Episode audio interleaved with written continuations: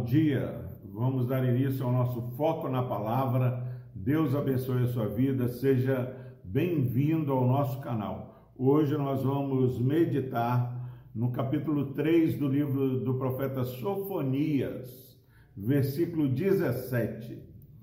Diz o seguinte: a palavra do Senhor: O Senhor teu Deus está no meio de ti, poderoso para salvar-te. Ele se deleitará em ti com alegria renovar-te-á no seu amor, regozijar-se-á em ti com júbilo. Glória a Deus por essa palavra abençoada. Esse versículo ele é a letra de um corinho muito antigo. Senhor Deus está no meio de ti e vai recitando é, toda a letra desse versículo. É, nós louvamos a Deus porque cremos no Deus de Israel, Deus revelado nas sagradas escrituras. Porque, meu irmão, minha irmã, que é imperativo, é inegociável você crer no Deus das Escrituras. Por quê? Ah, cada um tem o, seu modo de enxergar Deus. Não, em nome de Jesus, não enxergue Deus do jeito que você sente. Não pense em Deus do jeito que você sente. Deus já deixou a palavra dele, as sagradas escrituras, para que nós pudéssemos conhecê-lo a partir da revelação que foi entregue aos santos de uma vez por todas. E nesse versículo tem quatro presentes maravilhosos para nós e presentes que é tranquilo, não dá para é, esquecermos, mas nós esquecemos desses presentes de Deus. Olha o que diz o versículo: O Senhor teu Deus está no meio de ti. Meus irmãos, quantas vezes nós passamos lutas diárias que, olhando para situações, parece que Deus não está conosco.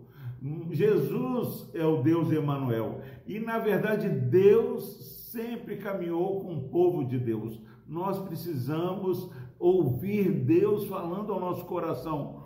O Senhor teu Deus está no meio de ti. Não é o Deus de A, Deus de B, é o Senhor meu Deus, o Senhor teu Deus.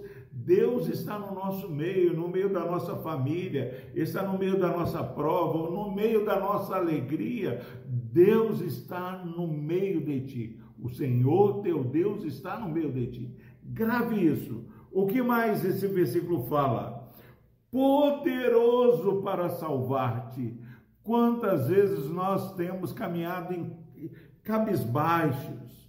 Quantas vezes já nem olhamos para o céu, não olhamos para o mar, não vemos as maravilhas que o Senhor tem criado, que o Senhor tem feito no nosso meio. Agora, o versículo nessa manhã, foque na palavra do Senhor. O Senhor, teu Deus, está no meio de ti, poderoso para salvar não para te condenar, não para te castigar, mas para salvar-te. E mais, ele se deleitará em ti com alegria, em nome de Jesus.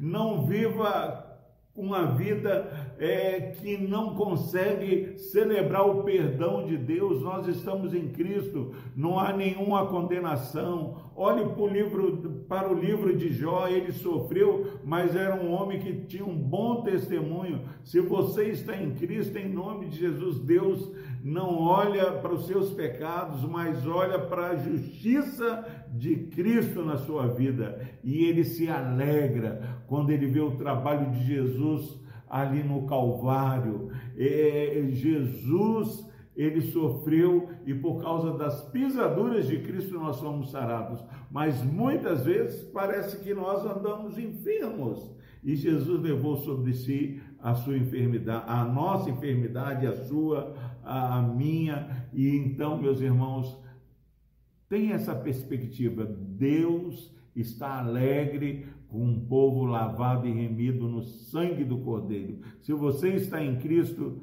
o Senhor Deus se deleita em você. E mais, se deleita com alegria e renovar-te-á no seu amor.